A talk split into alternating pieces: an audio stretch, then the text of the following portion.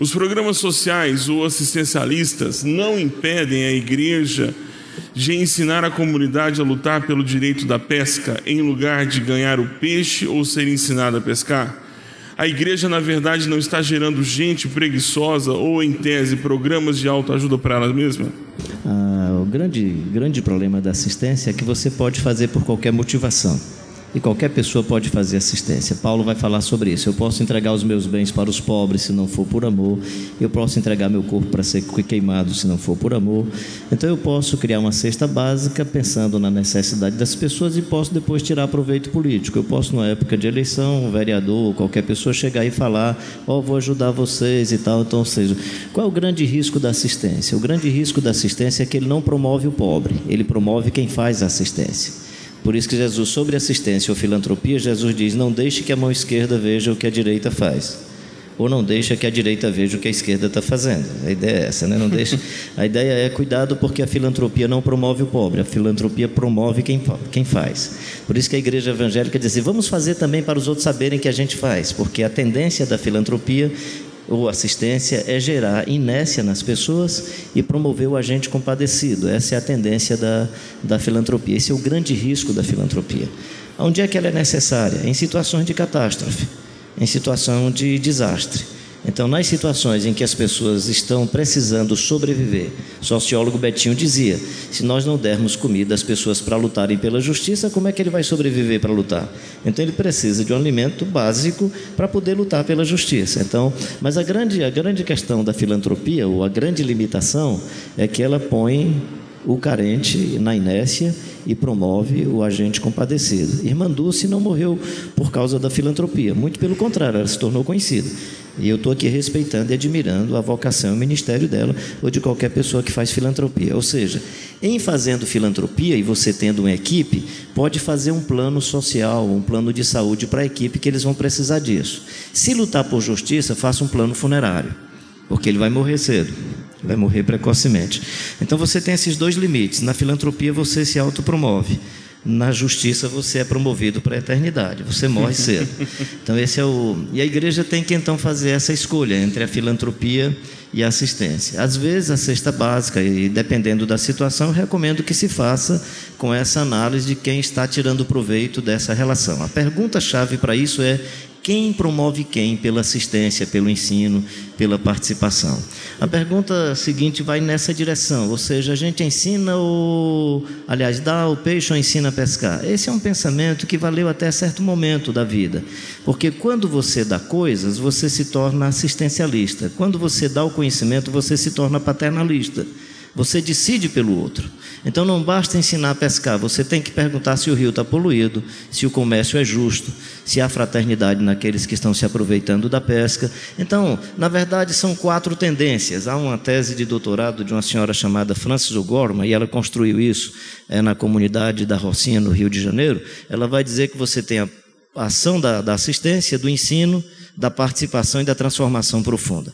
Como a construção de vida dela era sociológica e teológica, na transformação ela vai dizer: aí sim, a fé, a justiça, a busca por libertação plena tem tudo a ver com o Evangelho de Jesus Cristo de Nazaré. Porque o Evangelho é um fato social. Quando o Evangelho chega, chega um fato social. Chega alguém dizendo que Jesus Cristo é o Senhor. Nem é mais o marido, nem é mais o pastor e nem é mais o déspota da nação. É o Jesus Cristo. Jesus Cristo é o Senhor. Aí eu não vou obedecer à função ao papel, eu vou obedecer a quem pratica o bem. Por isso que a Bíblia diz: Deus colocou a autoridade para o louvor de quem faz o bem e para o castigo de quem faz o mal. No momento que a autoridade louva quem faz o bem, protege, desculpa, louva quem faz o mal, protege quem faz o mal e castiga quem faz o bem, essa autoridade perdeu o princípio de autoridade. Então a autoridade não é a função e a pessoa. Qual é o papel da igreja nesse, nessa questão? É ter influência social. Então, por exemplo, desculpa o pessoal das igrejas históricas, vou falar aqui do falar em línguas e tal, é, desculpa a minha referência sobre isso, e os pentecostais, desculpa eu dar uma ênfase só social. Qual é a prática da igreja até chegar ao pentecostalismo no Brasil? De qualquer igreja. Só fala o teólogo, só fala quem tem uma boa retórica, só fala quem fala bem. Aí você tem uma experiência social que alguém fala de qualquer jeito, lá no meio da bancada, e interessante, às vezes, geralmente uma senhora. Né? E aí ela fala, atrapalha o cara que estava fazendo o discurso, né? E aí você chega para ela, o que foi que você disse? É mistério. certo? Do ponto de vista social, o que é que aconteceu? Uma pessoa que não tem boa retórica, que fala de qualquer jeito que ninguém entende, também fala. Do ponto de vista social, houve uma democratização da voz, houve uma democratização do espaço de participação. Então, o evangelho em si é um fato social que gera participação, que gera o direito do outro falar. É, meu pai foi um cidadão que aprendeu a ler lendo a Bíblia. Aí, quando era a nossa igreja, os jovens começaram a ingressar na universidade, aí tinha um culto de formatura. Dificilmente ele era chamado para o culto de formatura, porque os professores da universidade viriam, os jovens, não sei o quê. E, mas ele fala errado, aqui é acolá e tal. Aí vinha um outro pastor. Aí chegava, e aí, pai, como é que o senhor se sente? De besteira, filho. Esse cara aprendeu aí nas, nas cadeiras de teologia. Eu aprendi, foi aos pés do Senhor. Então, assim, o evangelho traz um novo fato social que é, é coitado dele, né? É igual, por exemplo, você para se sentir mulher legal, você usa um brinco, não sei o quê e tal, a mulher mulher mais pobre que não tem vai para a igreja e dizer eu sou santa, essa é mundana. Então, assim, ela não tem o poder de compra, mas ela tem o poder, a partir dessa experiência religiosa, de expressar a sua dignidade. Então, o evangelho é em si um fato social, a gente não pode descartar isso. É, é uma experiência social e é uma experiência social pelo avesso. Essa é que é a beleza do evangelho. Agora, em se tratando é, da missão, em se tratando da missão, eu nem gosto dessa ideia de responsabilidade social, porque um posto de gasolina pode ter responsabilidade social. Ou seja, o negócio dele é o lucro e para melhorar o seu produto ele faz uma coisa social. O negócio da igreja é proselitismo, para melhorar a sua imagem faz responsabilidade social. Não é essa a questão. A nossa missão é uma missão e o Espírito do Senhor está sobre mim pelo que me ungiu para evangelizar ou para anunciar as boas novas aos pobres. Isso é um fato, digamos, sobrenatural da comunicação do Evangelho. Para dar vista aos cegos, o que é que é isso? Uma dimensão física. Para pôr em liberdade os oprimidos, o que é que é isso? Uma opção sociopolítica. Tá certo? Então o Evangelho, quando Jesus diz o Espírito do Senhor está sobre mim, está dizendo que a nossa dimensão vai da filantropia em situações de catástrofes, em situação de necessidade extrema, até que o indivíduo saia dessa situação, mas vai às últimas implicações da justiça. Ontem nós falamos sobre o bom samaritano que acolheu aquele cidadão. Ali foi filantropia. Mas o nosso tema, naquela situação, não seria só fazer filantropia, é perguntar assim: cadê a segurança pública? E por que, que esse cara não foi protegido? Por que, que caminhando ele é assaltado? Que é o tema da justiça, que é o tema do direito, de ir e vir sem ser. Então, como o tema de Jesus não era aquilo, inclusive o tema de Jesus não era acolher o cidadão, porque o tema de Jesus, pegando o capítulo 9, era o tema dessa crise violenta entre samaritanos e o povo lá de Jerusalém. Esse era o tema. Né? E ele traz essa história. Mas ali, se a gente quiser desenvolver mais o texto, tem um problema seríssimo, que é o problema de segurança pública. Então não basta você ser filantrópico e pegar quem está no meio da estrada. A pergunta, por exemplo, do nosso contexto é por que, que nós vamos deixar as pessoas passando por essas situações. Então o Evangelho vai desde a filantropia até a luta por justiça. E você que quer lutar por justiça, prepara o passaporte para a eternidade, porque você vai ser ceifado, vai ser ceifado precocemente. Você vai sofrer a cassação eclesiástica e pode sofrer uma cassação cívica e pode sofrer uma cassação de viver nesse mundo e para a eternidade, o que é legal, todo crente quer ir para a eternidade, quer ir logo, então é melhor lutar por justiça. Com filantropia, não. Com filantropia você será aplaudido, você será reconhecido, você vai para a Câmara dos Vereadores, eles vão dizer que você é cidadão não sei de quê, você vai ser chamado em vários lugares e você vai ser uma igreja aplaudida. Você vai ser uma igreja aplaudida. Então você quer fazer filantropia? Eu acho que é uma opção. Eu acho que é uma opção. Não estou dizendo que você não faça. Se Deus lhe chamou para isso, aleluia, eu vou ficar feliz porque você vai viver muito e vai assistir meu funeral. Né? Mas se você. A prova que nós não estamos fazendo bem o nosso trabalho é que nós estamos ficando velhos. Exatamente. Quando perguntam se eu estou seguindo o direito de Jesus de Nazaré, eu digo que não. Eu digo que não. Se eu tivesse seguindo Jesus Cristo de Nazaré direito, eu já teria morrido. Eu já teria morrido. O nosso contexto é mais complexo do que o contexto em que Jesus nasceu. O comércio religioso é mais complexo do que aquela banca de negócios que fizeram do templo em Jerusalém. E por isso Jesus morreu. E eu estou vivo, cara. Eu estou vivo. Mesmo existindo universal do reino de Deus, mesmo existindo uh, mundial e mesmo existindo os charlatões aí desse contexto brasileiro, eu estou vivo porque eu não estou vivendo direito o evangelho do Jesus Cristo uma de Nazaré. As provas do nosso desvio é a nossa longevidade. É. E só uma coisa aqui sobre o que ele falou, né? Sobre o, eu, eu conheci Angola, né, em alguns outros países da África, o que eu chamo de terreiro de Jesus. Ele falando assim: você vai lá e faz o evangelho de cara, eu conheci muito terreiro de Jesus, né? Ou seja, o evangelho chegando e se aproveitando daquela mesma cultura e respeitando aquela mesma realidade, como que o evangelho chegou de tal forma que as dimensões culturais que podem dialogar pareceu um tipo, estabeleceu-se um tipo de, de pavimentação e plataforma para acabou. A igreja, na verdade, não está gerando gente preguiçosa ou, em tese, programas de autoajuda para ela mesma. Bom, a gente poderia pegar um exemplo nacional, tenta o nosso país hoje tirar a, a, o Bolsa Família eh, implementado no Brasil. Tira para ver o que, que acontece no Brasil hoje. A gente vai ver o que, que vai acontecer. Mas vamos voltar para a igreja local. Uh, eu volto para a história que eu sei que abençoa quem está querendo saber de igreja local. Uh, eu sou pastor de igreja local. E nós todos aqui, a gente não concorda em tudo que todo mundo fala, não. A gente discute também. A gente discorda em algumas coisas. Não é? Uh, como o irmão estava lá esganado com a, com a pergunta para o Paulo, não é minha prática ir lá na, na, no centro de Macumba e falar, ó, fique aí. E nem tirar ninguém de lá. Não foi o que ele quis dizer a priori também. A, o, o, diálogo se amplifica. Ah, vamos voltar para a prática da igreja local. Quando a gente, a gente mudou a questão da, da, do assistencialismo, tiramos as benditas das cestas básicas, o morro inteiro foi bater na minha igreja e até os traficantes foram querer me pegar. Por que, que o senhor tirou a cesta básica do povo? Aí eu estou no meu gabinete, o pessoal que trabalha na igreja, Paulo já estava nessa época, não, Paulo chegou agora. Caramba, eh, pastor, tem um monte de gente aí querendo falar com o senhor, o pessoal está bravo porque o senhor tirou a cesta básica. Por quê? Porque eu descobri que a cesta básica estava alimentando vício de muita gente. Descobri que tinha muito mais gente vendendo cesta básica para alimentar vício tirei, cortei, como pastor de igreja local.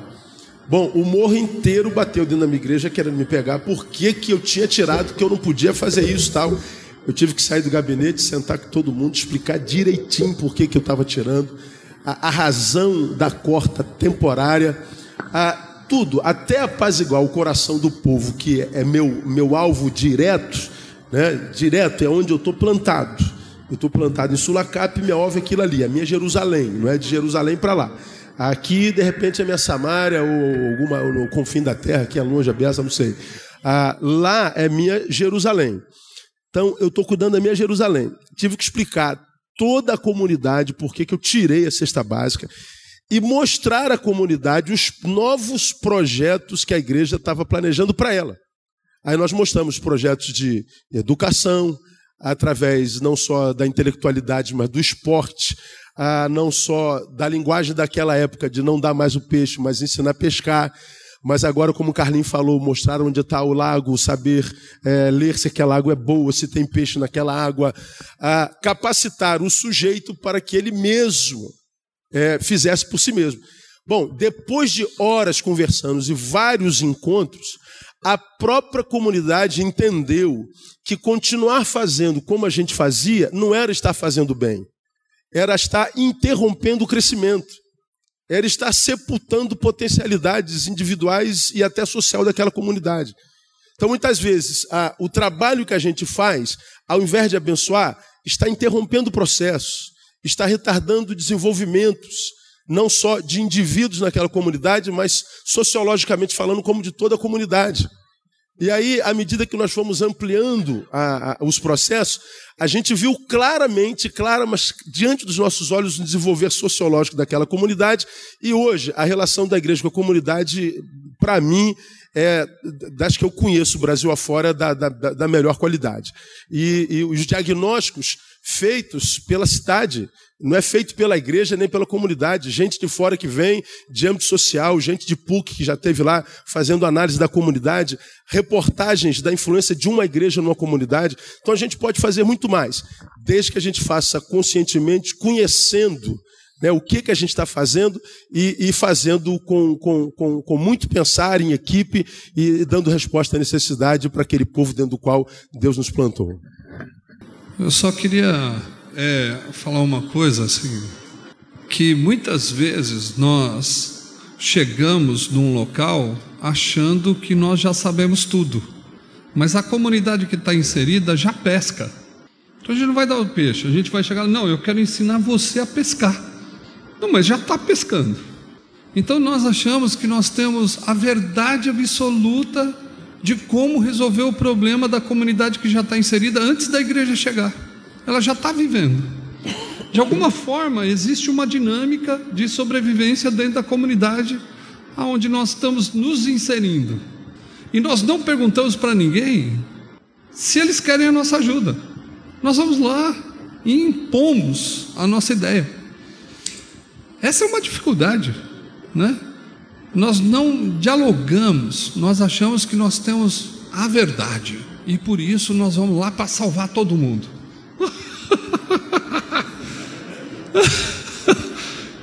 então, o que nós precisamos fazer é conhecer a comunidade ao qual nós queremos cooperar com ela, para que ela continue pescando. E muitas vezes nós queremos mudar toda a dinâmica de uma vida que já existe. E isso, isso é uma dificuldade.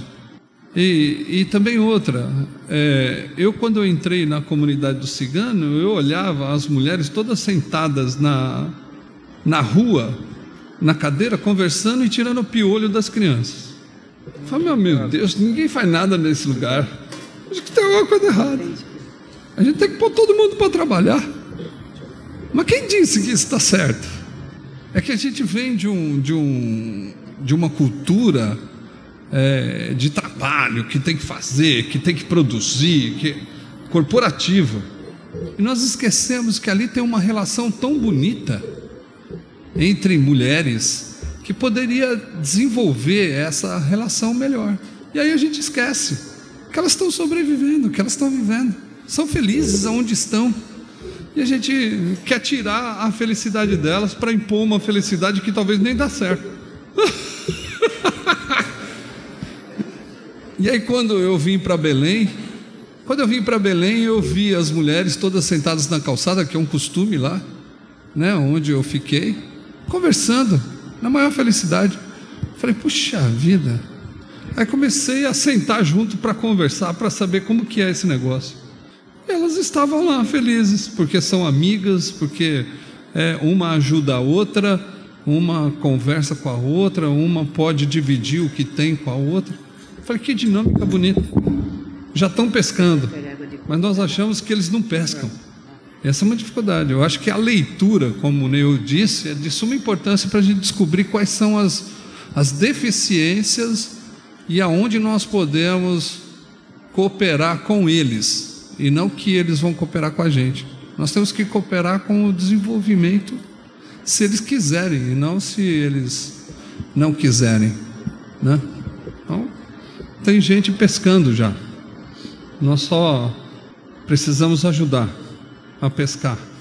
Acho que uma coisa que a gente precisa trabalhar é que nós estamos falando uh, da ação da fé cristã num mundo construído a partir da fé cristã. E isso é, faz toda a diferença. A fé cristã foi se desenvolvendo no Ocidente, principalmente. Ah, num primeiro momento, a fé cristã se aliou ao, ao sistema feudal, mas depois a fé cristã, principalmente de verve protestante, foi ah, rompendo com o feudalismo e dando início ao que nós chamamos de Estado moderno. Esse Estado moderno é fruto do trabalho dos cristãos, os nossos pactualistas, Rousseau, Diderot, eh, Voltaire, eh, Montesquieu, os nossos pactualistas começaram a propor um novo Estado.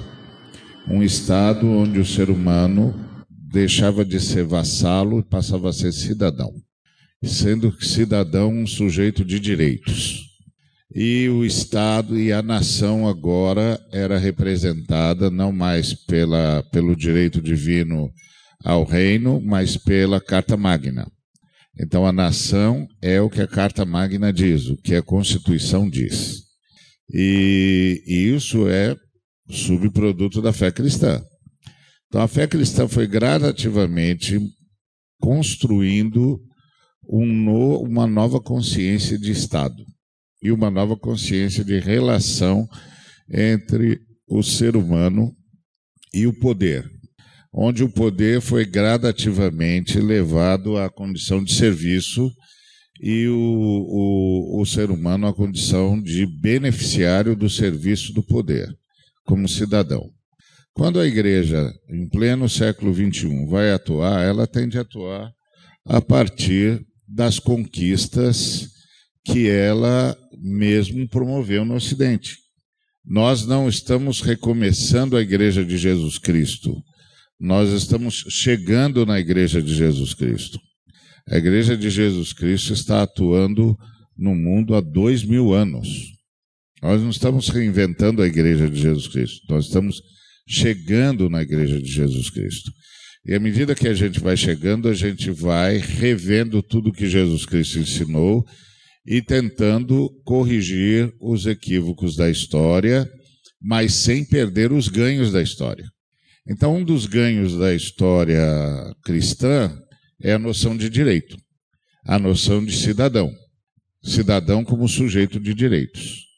O Estado moderno que é o Estado criado pela fé cristã, gerado pela fé cristã, é um Estado servo, servo da nação, de modo que o poder agora é uma relação de serviço e não uma relação de potência. Que ele pode mais, manda quem pode mais manda mais, não é isso? Então, pensar em ação social da igreja em, em uh, inserção social da igreja, sem, sem se lembrar de que nós estamos no Ocidente cristão, que nós construímos, que nós construímos a noção de Estado moderno, nós construímos a noção de pacto, nós construímos a noção de direito, nós construímos a noção de serviço, uh, de, de res pública, de coisa pública. Essa noção é uma noção cristã. Antes não havia res pública, não havia coisa pública. Havia nobres que eram os donos da terra e os donos dos seus e os proprietários daqueles que para eles trabalhavam. Nós transformamos tudo isso em res pública. Isso aqui é público, isso é de todo mundo. Quem disse isso? Os cristãos disseram isso. Então, quando a igreja entra, a igreja entra para tornar isso efetivo em todos os, os ganhos que a igreja mesmo propôs ao, ao mundo moderno.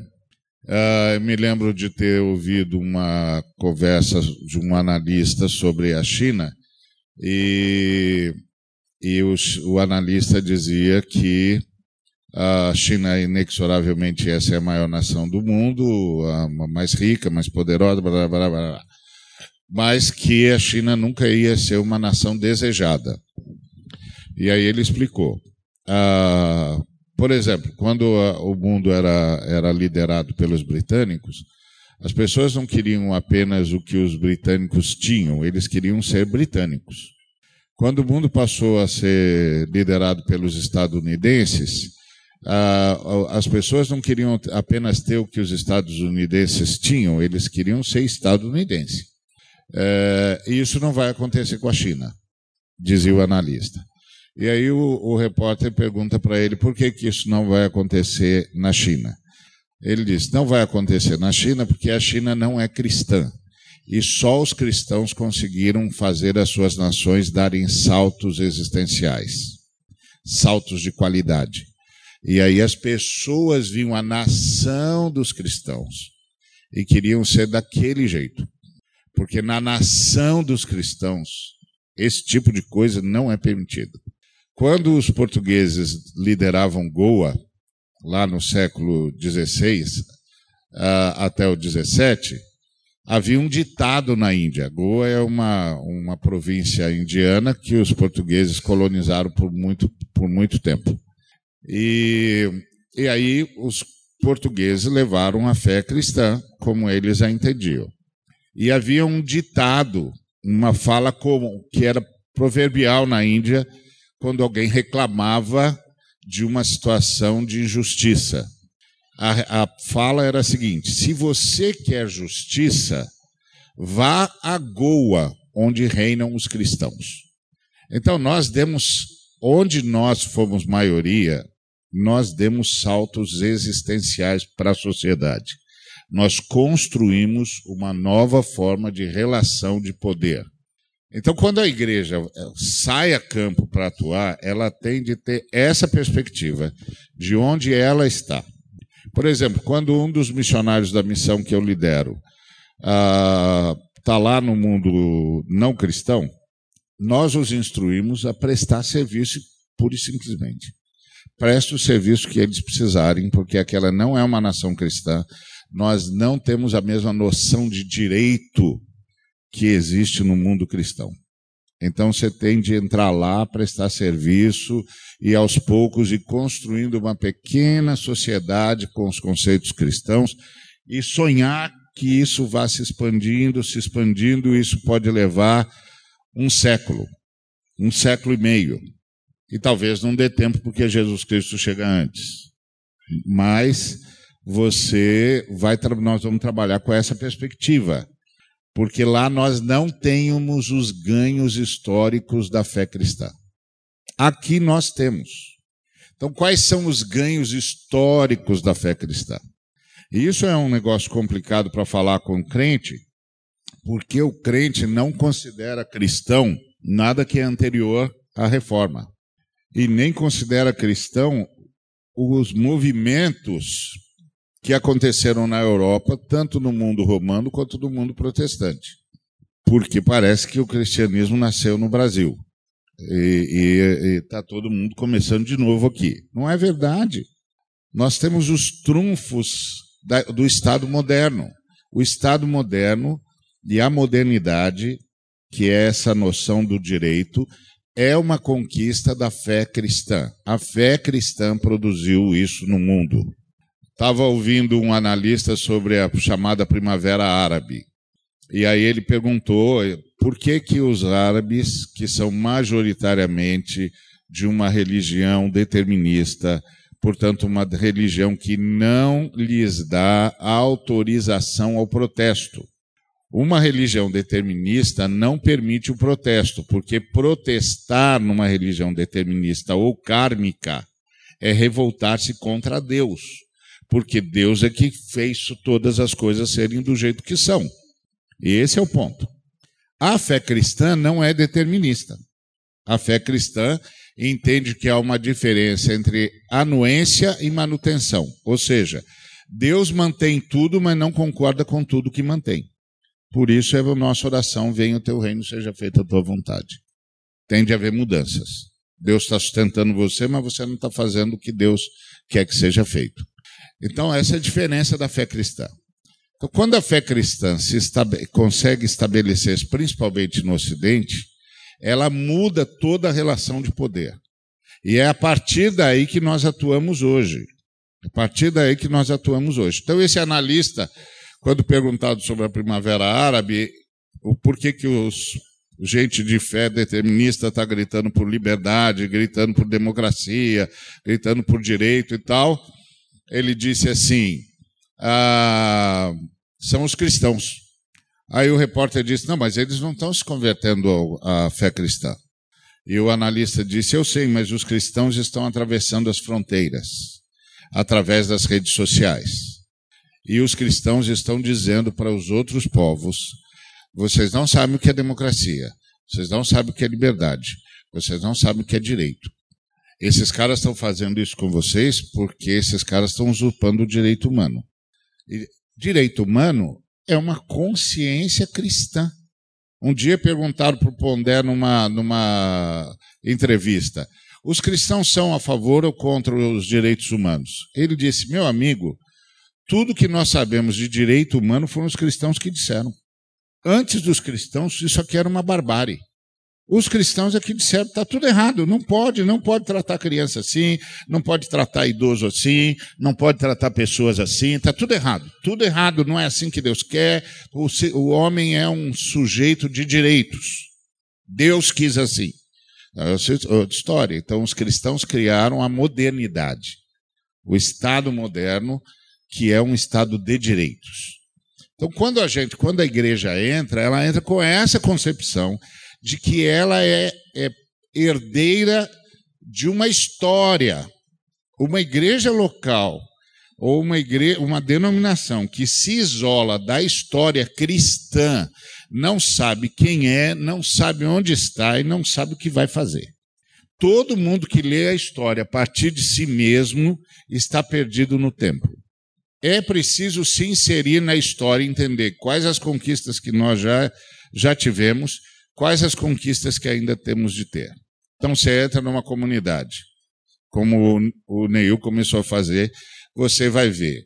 O que, que é aqui uma questão de direito, o que é aqui uma questão de necessidade premente, o que é aqui um projeto de longo prazo, o que é aqui um projeto de emancipação social, onde nós temos de convocar o Estado, onde nós temos de gerar consciência, onde nós temos de praticar, portanto, advocacy e onde nós temos, portanto, de, de gerar consciência social, onde nós temos de gerar comunidade, empreendedorismo social. Essa é a ideia. Então, quando nós estamos falando de missão integral, nós estamos dizendo que nós temos de honrar a história que nós mesmos construímos. Nós mesmos construímos. O problema é que nós fomos ah, manietados pela escolha dos irmãos dos Estados Unidos que transformaram o capitalismo individualista ao extremo em ideologia de Deus e incorporaram a fé deles à ideologia capitalista. De modo que a ideologia capitalista levada ao último estágio é o fim do Estado e é o fim do sujeito de direitos. Porque cada um é responsável por si mesmo. E se o sujeito não dá conta, problema dele. Isso é o capitalismo levado às suas últimas consequências. Você vê isso na teologia da prosperidade. Eu já contei várias vezes de um homem da teologia da prosperidade que me procurou perguntando se a visão mundial podia mandar para ele cestas básicas. Eu disse: ó, geralmente nós não temos cestas básicas, mas você deu sorte, porque nós recebemos uma grande doação de cestas básicas e a gente nem sabe o que fazer com isso. Aí ele falou: ó, tal lugar está precisando desesperadamente lá na igreja tal, mas tem de entregar na surdina. Falei, como é que eu chego na visão mundial e digo que é para dar cesta básica na surdina? Como que eu explico isso para eles? Por que surdina? Aí ele disse, é porque o pastor é de uma igreja neopentecostal e o líder máximo da igreja disse que não é para ajudar ninguém que estiver passando necessidade, porque se a pessoa está passando necessidade é porque ela não tem fé. Então, se você ajudá-la, você aumenta a situação dela de incrédulo. Você é profunda incredulidade. Então você não pode fazer isso. Ele tem de reagir com fé. Isso é o capitalismo levado às últimas consequências na teologia. E aí eu disse: bom, e você quer que eu ajude o cara a ser rebelde? Vai se rebelar contra o líder dele? Rebelião é crime igual feitiçaria. E aí, e agora? Ele falou: rapaz, sabe o que, que é? Por isso que tem de ser na surdina porque o cara não quer parecer rebelde, mas ele é pastor mesmo e ele não aguenta mais ver o povo dele passando fome. Esses desvios na fé cristã nasceram quando os irmãos dos Estados Unidos decidiram que a ideologia deles era cristã. Só que a ideologia deles não é cristã. Nenhuma ideologia é cristã. A fé cristã é autônoma. A fé cristã é a fé, a fé do jubileu. A fé cristã é autônoma, nenhuma ideologia é cristã. E por que a fé cristã é autônoma? É que ela gerou o Estado moderno, que é o Estado de Direito. E a maioria de nós aqui olha para os Estados Unidos da América achando que os Estados Unidos da América é um Estado de direito, mas não é verdade. O direito que há nos Estados Unidos e que é garantido é o da liberdade individual. Mas o cidadão americano não é um sujeito de direitos, porque se ele não tiver dinheiro, ele não tem tratamento de saúde. Se ele não tiver dinheiro, ele não come. Então ele é um cliente. Cliente é quem pode pagar. Vá para a Europa. Lá na Europa você encontra estados de direito, estados cristãos. Os estados cristãos estão na Europa, principalmente na Europa do Norte. Lá o, o cidadão, o, o, o cidadão é um sujeito de direitos. Ele come, ele tem saúde, ele tem casa, ele tem acesso. Porque aqueles estados são estados cristãos. Então, nós aqui no Brasil precisamos rever a história da fé cristã e lembrar que a igreja não nasce no ministério iluminado que você conheceu, que bota a foto dele no, no, na, na, frente da, da placa. Não nasceu ali. Não nasceu nem mesmo nas divisões denominacionais que nós temos. A fé cristã nasce há dois mil anos e vai mudando a história. Derrota o Império Romano, depois derrota os seus próprios equívocos e vai construindo a noção de modernidade. E aí a crise cristã hoje é que o mundo está mudando dos direitos humanos para os direitos individuais. E a fé cristã não está sabendo como lidar com isso. E isso é um aprendizado. Nós temos de sentar todos e dizer: bom, e agora que as pessoas estão querendo mudar de direitos humanos para direitos individuais, como é que a gente se porta? Porque direitos humanos é para construir a comunidade internacional. Direitos individuais é para construir noções altamente existencialistas e nihilistas. Como é que a gente se porta aqui? É essa crise que nós estamos vivendo. E aí, assistencialismo e emancipação social está dentro do bojo da construção cristã, que é a noção de se tem uma premência, tem um ato imediato. Após a premência, tem de elaborar a construção de uma sociedade de direitos. Num Estado cristão, ou de, de, no Ocidente cristão, isso já está posto, vamos usar isso. Num lugar onde o Estado não é cristão, a sociedade não é cristã, isso não está posto, então nós precisamos trabalhar a partir de um projeto de serviço. Aí você tem uma doutrina social cristã, que considera a história, considera o que nós já construímos e agora que inserção nós podemos ter a partir do que nós construímos e da carência que nós percebemos no lugar onde nós estamos. Então, tem coisas que a gente vai acionar o Estado, tem coisas que a gente vai construir a partir da conscientização local, e tem coisas que a gente vai ter de responder imediatamente, porque senão o sujeito morre. É, eu só vou complementar.